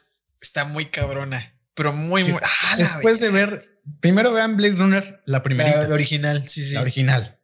Y después vean esta, pero véanla después de escuchar este podcast y van a entender todo. Todo lo que les quedó sin explicación alguna, escuchando esto lo van a entender perfectamente. Es una madriza lo que hicieron con Una ellos. chulada. Es, una, es lamentable que no haya ganado ningún Oscar, Estuvo, no, estuvo, estuvo nominado, ¿no? pero no sé si ganó. cosas. No, no ganó. Creo que no ganó porque si yo yo me. haber estado nominada en fotografía, pero nada más. No, Sí. estaba en fotografía, efectos y en varias cosas, creo. Banda sonora, creo que también, ¿no? Creo. Ajá. Verga. ¿Algo que quieran comentar Osvaldo y Alex? Ah, no, perdón. No, corrigiendo. Eh, A ver. obtuvo nominaciones, cinco nominaciones y sí ganó. Ganó a mejores efectos visuales y mejor fotografía. No, sí se lo La fotografía se lo tiene merecido. güey. Sí. Este, La verdad es que sí, fueron súper chingonas las cosas que hicieron con ella. Yo cuando vi la película en el cine, terminé muy afligido, muy triste, pensando en quién era yo, de dónde venía, si mi existencia era real o falsa. La verdad es que replicante. van a creer que ustedes son un replicante y van a soñar con un unicornio. Se los juro, güey. Se los juro que esa película es un antes y un después en la ciencia ficción del cyberpunk y de eh, eh, todos esos géneros chingoncísimos. La verdad es que se rifaron.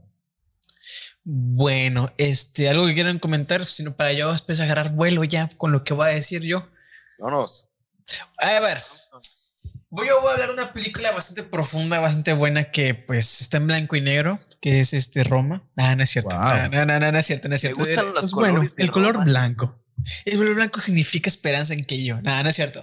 Este voy a hablar de una película que está interpretada por un actor que este año ganó mejor actor, que es Joaquín Phoenix, que mucha gente no la vio y es muy extraño. A, a mí me gustó bastante. Es bastante extraña porque sí lo es, pero es muy es rara, es rara. Es, es rara, sí, es muy rara, pero tiene las actuaciones de Joaquín Phoenix y de Scarlett Johansson. Así que voy a hablar de Her o Ella. Para nos- Ay, viejo, viejo, la mejor película. Oh, Scarlett Johansson sale como la voz artificial del, del sistema operativo en el que se enamora Ah, Joaquín sí. Phoenix. Entonces, para un contexto rápido, Her se trata de un futuro no muy lejano de nuestro de nuestra presente, según mi perspectiva, en el Sí. cual este, esta persona que no me acuerdo bien su nombre, creo que es este Jason Thomas, no me acuerdo bien. Vamos a llamarle Joaquín. Joaquín se, Joaquín se enamora de este, está recientemente, no recientemente, ya tiene un tiempo soltero, pero es una persona solitaria. Y pues, vaya la Theodore. redundancia, eh, Theodore, Theodore, eh, Theodore, perdón. Este está, está viviendo en un mundo en el cual la tecnología avanza mucho y todo el mundo está siempre con sus audífonos, con un sistema operativo, hablando y todo eso. Todo es automatizado ya. Entonces, pues, ¿qué pasa? Que pues Theodore se, eh, se dedica a escribir cartas para las enamorados. Es un trabajo muy extraño, pero se dedica a eso. Entonces, eh, la historia está bien extraña y al final sale un nuevo sistema operativo, el cual es Scarlett Johansson y se enamora del sistema operativo, pero pues al final se da cuenta que es, un- es, un- es una computadora inocente, aunque al fin y al cabo la- Samantha. Samantha, que el Samantha. sistema es, es OS1, en- eh, se llama el sistema operativo, o Sí. OS1.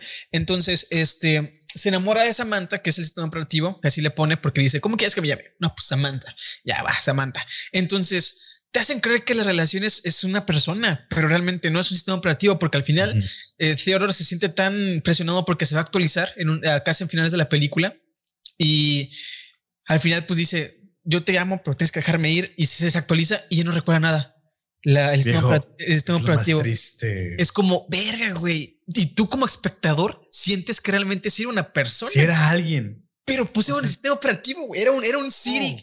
con Es- vida está muy enferma la idea, pero no estamos tan alejados de esa realidad. exacto O sea, tan solo ah, yo con Google güey Sí, ajá, para la gente que no ha visto esa película, habla de la soledad, pero de una forma tan triste. O sea, habla de alguien que Cala, no, que no cala. puede, que alguien que ya tuvo una vida con alguien, porque él pudo tener una relación estable y creo que se casó, sí La verdad no sé muy bien. pero te habla de una soledad que vive alguien después de ya no tener a nadie, de que ya te traicionaron, de que ya hicieron de tu corazón un pedazo de mierda. Y cuando, Y- real, y cuando la, tiene la oportunidad de conocer a alguien que para entrar a su vida real, la, la rechaza. Es Sí, como, pues qué pedo, compa, pon también en tu mano. sí. Pero sí bueno. está muy Ah, cabrón. Está muy quiero, buena. Quiero decir nada más, eh, personalmente, Dale. eh, esa película creo que es la que más me ha deprimido en mi vida. está muy de triste, hecho, güey. Está muy fea. Oh, Ni siquiera la pude ver toda de corrido, la tuve que ver en dos partes. Joaquín porque, Phoenix hace una actuación muy verguísima. Está muy. ¿Por qué, por qué no la terminaste de ver? pues, no, no sé, me, me deprimió mucho. Te puso muy sad. No, no. Cuando están las, yo creo que la escena más No triste es cuando están las escalaras y le dice la verdad. La verdad es que he hablado con más de 2900, no sé qué tantas personas y es como de, oh, Güey, no. Ay, que está enamorada de otros 500 más, Sí, no me acuerdo. sí, sí, sí. No, y luego llega otro sistema operativo y el cual empieza a conjugar mucho con este. Y es como ahí se empieza a sentir celoso el vato. Y es como, me- eh, con esta la película me puse a pensar, ¿cómo chingados te vas a poner celoso de que un- una computadora hable con otra computadora, güey? o sea. y, y es como, verga, qué enfermo, pero, tan real. lo, lo, lo, lo agregado y lo chingón es la voz de Scarlett Johansson. Sí, güey, le da O sea, le agrega un toque especial. Mm. Es que Eso su sí. voz es demasiado sensual. Sí, De está hecho, muy bonita. De hecho, de sí. Gente, Y hablando de sensual, si no la han hay visto, una escena. aguanta. Yo voy a contar eso, espérate, espérate, porque va mucho con el color, pero ahí va.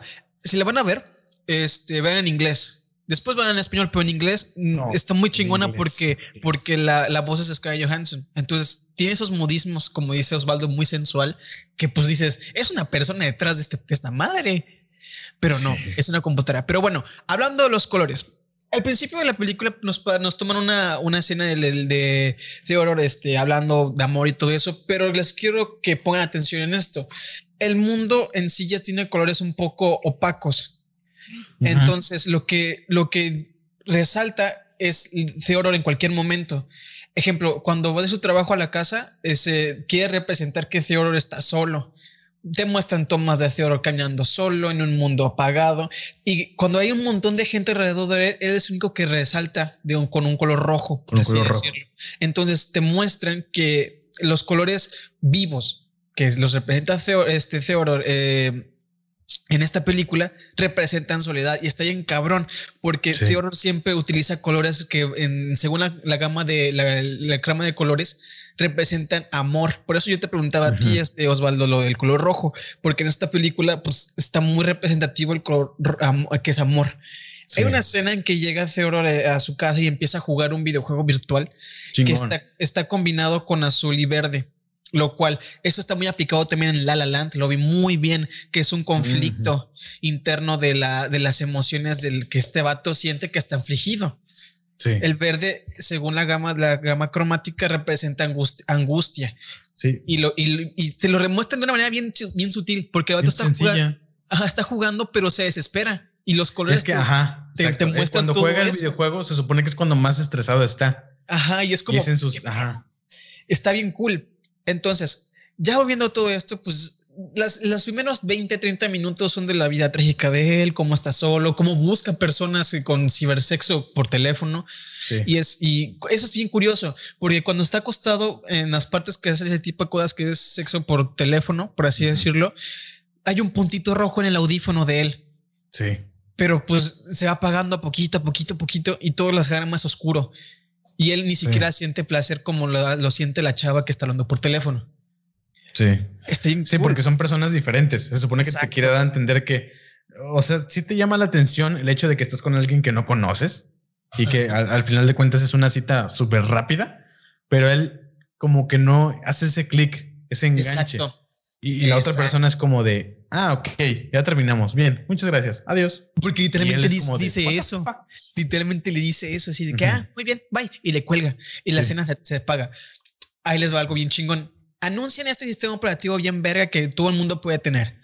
Cuando lo instalan en la computadora, ahí sí, eh, el director dijo que es un algo parecido a Apple porque el sistema es muy minimalista. De hecho, el mundo es muy minimalista. Es Pero muy en- rápido. En sí, el sistema operativo le da un aire a, Cor- a Cortana, a Siri. Y está muy parecido en ese Simón. sentido. Simón. Entonces, ¿qué pasa cuando instala el sistema operativo en su computadora? Es una escena bien clave, porque para empezar el sistema no es rojo ni amarillo, es naranja, es un naranja. intervalo entre los dos. Entonces, cuando Leonard se sienta a instalarlo, todo su contorno se vuelve todo color naranja y rojo y amarillo. ¿Y qué pasa cuando empieza a hablar con ella? La lámpara que tiene al lado empieza a destellar poquito a poquito más. Y pues va, pas- va pasando la película, se enamoran, por así decirlo. Y hay una escena en la cual le dice Samantha al- a, a Theodore que pues, pues hagan algo, ¿no? Sí. Y empiezan a hacer algo así como que pues tipo sexo y le empieza a decir la, la máquina, le empieza a decir que empieza a sentir, que empieza a volar, que puede Ah, tener sí, manos, que, que ya puede sentir. Y es bien curioso porque pues es una máquina, güey, pero te están haciendo Pero que o sea, te habla, te habla de una sensibilidad bien, ah, bien tierna y al mismo tiempo bien O enferma. sea, sí, sí, bien enferma, porque no, no es algo que obviamente pueda llegar a, a lo mejor sí puede llegar a suceder en la vida real, pero es algo que dices, es falso, no es real. Pero es algo que simplemente te va a dar cierta emoción, pero no es algo que llegue a, a- a otro lado, pero el personaje te hace sentir que sí es real. Exacto. La película te juega con tu mente bien carón para que yo, bueno, cuando yo la estaba viendo, yo pensaba que había otra persona hablando por allá. Sí. Yo lo sentí y que en algún momento se iban a reencontrar. Yo lo sentía, Ah, pero al final no. Y bueno, más pues- triste. Pues pasa la escena del sexo, ¿no? Y todo eso. Este, y al día siguiente no se hablan. Y pues eso le, le da un toque más acá, ¿Qué más sí vivo. pasa? Ajá, porque pues pasa y dices, no mames, ¿por qué no se hablan? Y empiezan a hablar y bueno, ya el resto de la película es él y el sistema operativo como este siendo felices, que la cámara la usa para que se vean entre ellos dos, eso se supone. Los colores ahora empiezan a ser más vivos y más vivos, pero hay algo que tienen que darse mucha, mucha cuenta, mucho ojo, perdón. En toda la película no hay color amarillo hasta en una escena. Y ese es, el amarillo quiere des- de- decir que es peligro, Significa peligro. literal. Entonces, ¿qué pasa? Peligro, peligro. Entonces está Leoran en su trabajo acá tranquilo y esta Samantha dice que se va a desaparecer, que no sé qué más, va, va, va. Y Leonard está todo vestido de amarillo, todo. Y pues va a desaparecer por una actualización que van a, se va a borrar los, los, los documentos, algo así. Una, una actualización creo que va a tener. Ajá. Que pues va a borrar la base de datos y no sé qué más. Pero hasta este punto, y, y para que entiendan más o menos el poder que tenía Samantha, le ayudaba a leer sus correos, le leía los correos en la mañana, le daba los buenos días, le recordaba cosas, ah, le ayudaba con sus cartas, hizo un libro para él. O sea, Sentía celos en teoría. sentía también. celos. Incluso hasta, hasta veía el mundo a través de la cámara. Exacto. Exacto, güey. O Está sea, bien era como un teléfono chiquitito, ¿no? Que se ponía en el bolsillo de aquí arriba del pecho y, y ella hablaba con él por el audífono y él Y la le- camarita le, saltaba. Exacto. Porque te ponías, se ponía el teléfono en, en el bolsillo de la camisa de parte de arriba y la Ujú. cámara saltaba y en teoría estaban caminando juntos. O sea, y ya y aparte podía poner el teléfono en altavoz. Ajá. Cuando él le bailó en la cabaña, en la Ah, cabaña. sí. Güey, hay una escena en la que según van caminando y le dice, vamos a ver que estamos de la mano y Leona la extiende la mano y en teoría se supone que está, se está agarrando de la mano y es como, ¿qué pedo, güey? Este pedo está bien enfermo, pero bien triste. ¿Sabes? Cuando lo vi bailar me, me acordé del Joker. Porque tiene un baile parecido. Parecido. O sea, baila casi igual. Pero bueno, Pues volviendo es, es el mismo. es mismo actor. Pero volviendo al, al, al tema del coro amarillo, quiero que esto, vean a qué nivel, como dice Jordan, jugó tanto la, el- el- una computadora con él que se para el trabajo y en chinga empieza a correr a su casa para guardar todo y todo se empieza a poner otra vez opaco y el amarillo representa el peligro que tiene. Y al llegar a su casa, pues se se- se el clímax, ¿no? El cataclismo. Sí, Le, le avienta la verdad y todo acá. el cierre. Y entonces pasa todo esto y todos los colores vuelven a ser opacos y él vuelve a saltar y se res- resetea todo. Hola, soy el nuevo sistema operativo y es como Sí. verga, porque él, no sé qué hubo comentario hubo que en teoría esta Samantha siempre le iba a recordar y por eso él accedió a, con la actualización. Se actualiza y ahora es su nombre así de hola Exacto. y es como ve, güey, No, ahí- porque- porque también- Le dan a elegir si Ajá. quiere ser un hombre, una voz mujer, sí, de perdón. mujer o voz de hombre. Y yo, güey, de no mames, güey, porque le- Porque también la amiga de él, la que es Amy Adams, que también actuación chingoncísima la que 10, hizo. Amy Adams, eh, tenía una también una amiga virtual, ¿no? Pero en este caso era amiga y, y hablaban muy bien unas con otras. Entonces era como un amigo virtual que iba como que evolucionando conforme Así a tú le ibas platicando. Podría irse, podía enojarse contigo, podría enamorarse de ti.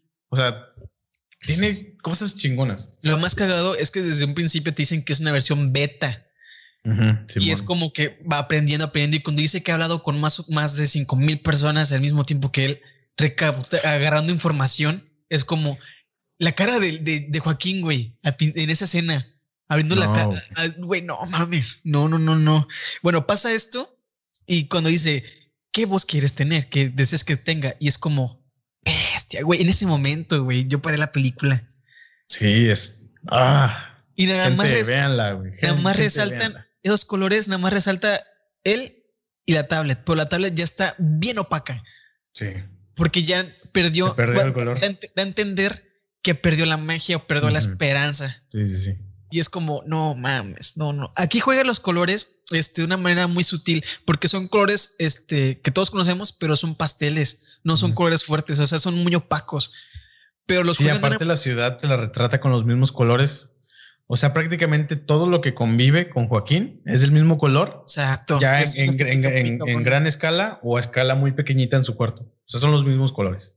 Y tiene una estética muy combina. Ajá, exactamente, todo combina. Y, Simón. esto- y siempre hacen Es que como si fuera el mundo de. Apple. Ándale, exacto. Completamente no pude haberlo El definido de mejor. Apple. Mundo de Apple Pero- con Joaquín.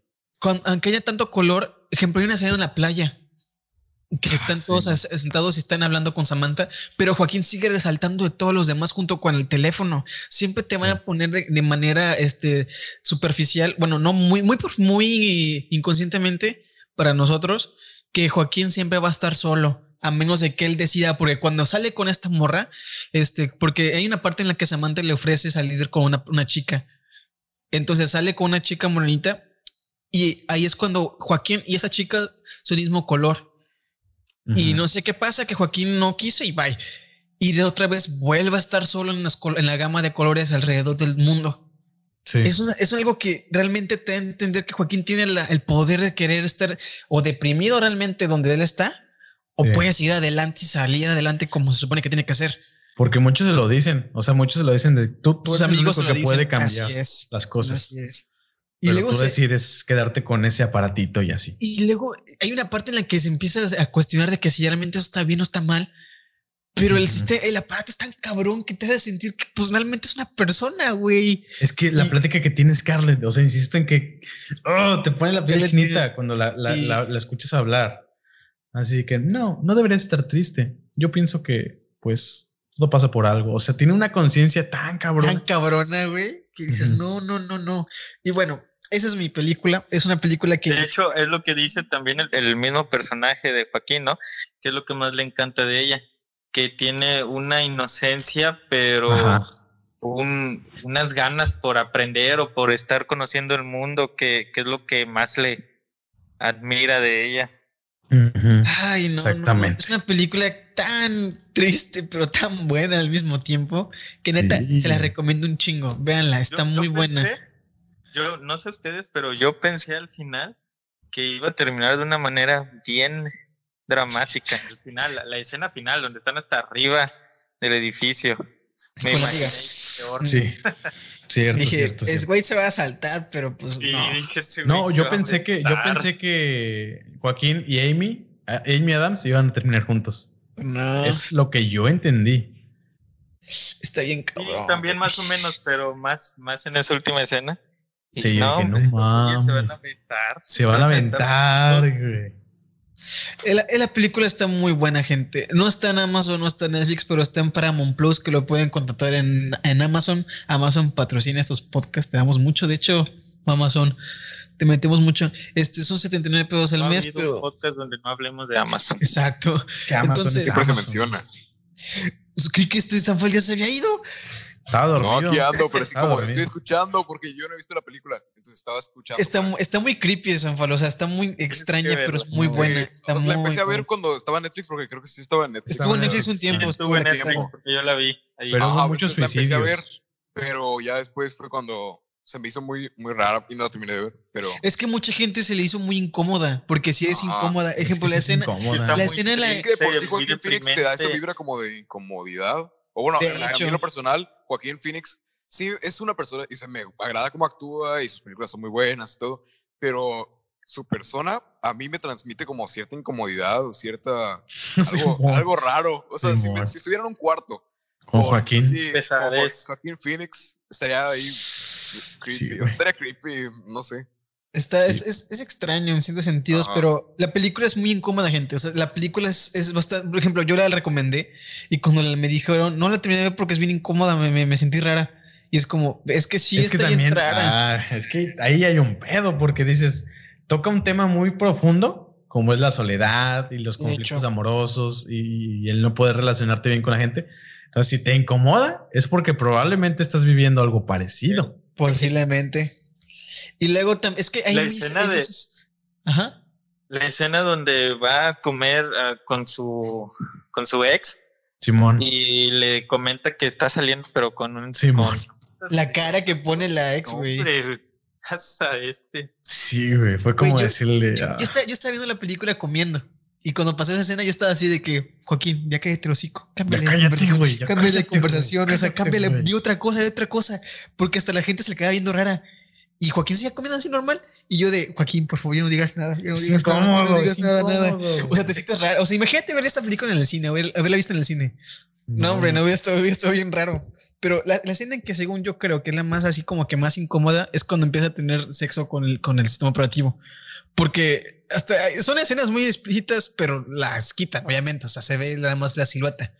Pero es muy, muy incómodo, gente. Pero es muy, muy buena Imagino- película. no, lo único que yo pienso es en Scarlett Johansson con un micrófono enfrente, Es que sí, cabrón. ah, intentando, intentando simular que tiene sexo con alguien. O sea, es Los vatos del estudio de grabación. Ajá. ahí. Oye, ¿podrías repetir ese gemido, por favor? Es que no quedó tan bien como. No quedó tan real, cabrón. Ajá. No me No me Quiero que, quiero nada. que gimas menos. Gime menos y di más. Sí, sí, amor, dame más. No, güey, pero es que es bien raro porque Sky Johansson hace un trabajo con su voz tan chingón. Actúa, actúa sin aparecer a cuadro. A aparecer, güey, ¿te la crees? No la vean en español, véanla después, pero primero vean en inglés, no sean sean bilingües, chingada madre. De hecho, también querían que Scarlett fuera nominada al Oscar por esa actuación. Es que sí se lo merecía, güey. Tan solo con la voz hacerte sentir tantas cosas. ¿Qué? ¿Cómo? Que la nominaron al Globo de Oro, pero ya no le quisieron nominar al Oscar. Bueno, algo es algo. Pues en el Oscar ganó a mejor guion original.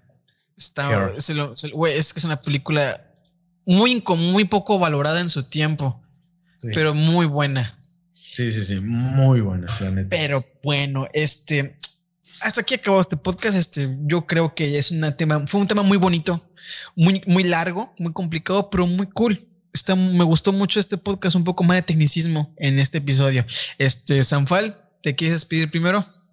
Bueno, ah, solamente recordarles que me pueden seguir en mis redes sociales, de preferencia en Instagram, como Osito Bimbo. Sanfal. Sí, Osito Bimbo. animaciones. De hecho, el Osito Bimbo me notició y, y Sí. me- la publicación del screenshot, ni siquiera la, la publicación original, el screenshot llegó como a 6000 reacciones y 7000 Eh, veces compartido y la sí, güey. en Facebook. Sí, sí. Está, está como chido, pero, pero Se chale, famoso. pues sí, soy famoso, soy todo un influencer. Pero bueno, vayan a seguirme a mis redes sociales de preferencia Instagram, como lo ya lo había dicho, eh, como arroba el sanfal. Estoy a- a- a- con ese arroba en Instagram, Twitter y creo que también en Facebook se puede poner con el arroba, no sé, pero el, de mi página es El Sanfal. El Sanfal. Sí, así búsquenme. Osvaldo, Este, pues nada, agradecer a todos los que escuchan el podcast, que esperemos que lo hayan escuchado todo y que les haya gustado. Esta vez fue, creo, creo que salió, salió, no sé, muy interesante este tema. sí, Hablamos mucho. estuvo muy cool bueno. porque fue un poco más técnico. Eso, eso es muy cool, me gustó. Sí, me gustó. Ojalá que la, gente entienda todo lo que dijimos. Y les Pero, motive para ver las películas las que hablamos. Exacto. Vean las perspectiva. Eh, sí, Jordan. Eh, pues nada, este. Ya la despedida, ¿verdad? Sí, así es. No, perdón, es que me perdí tantito y para la gente que nos está escuchando, eh, el Ya soy un director. perro tarde. último, último dato curioso. El director de Her, que es la película que acabamos de hablar de Joaquín Phoenix y del aparato, Phonics. eh, dirigió un, un comercial para Apple, hablando también de Apple, que está bien hermoso. Está El de HomePod. je- se llama Welcome Home. Sí, que, ese, que es como que una casa y se empieza a abrir Ajá. con la música. Está bien Sí. chido. Está bueno, muy él, él- él verguísimo, dirige, el, él él dirige el comercial.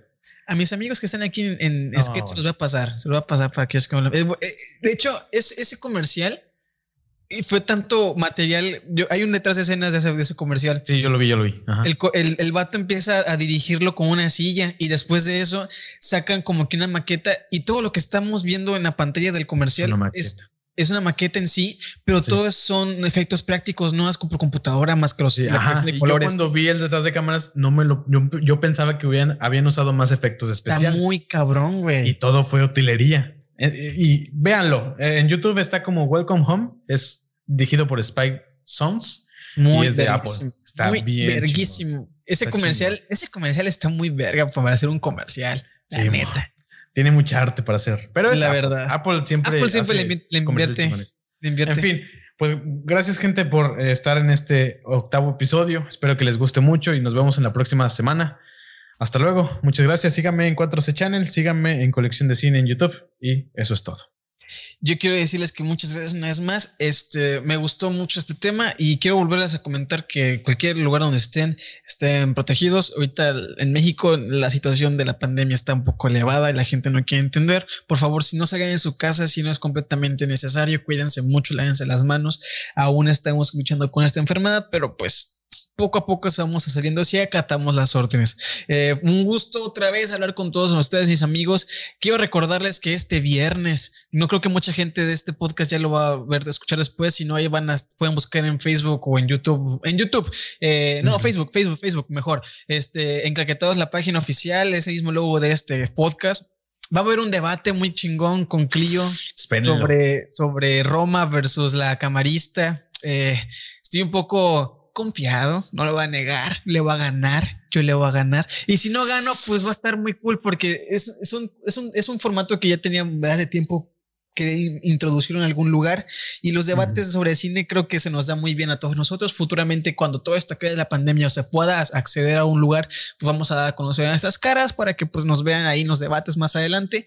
Y bueno, es todo lo que quiero decirles. Muchas buenas vibras y nos vemos en la próxima. Adiós. Hasta luego. Adiós. Bye. Y con una pregunta, ¿les gusta, ¿qué les gusta más, Birdman o Whiplash? Birdman. Nada más vi Birdman. No vi Whip- Whiplash. No he visto Whip- Whiplash. Güey, estoy viendo el comercial, es una, es una mamada, chido, güey. Bien verguísimo, güey. Véanlo, está muy, muy, muy, muy cool. Muy cool.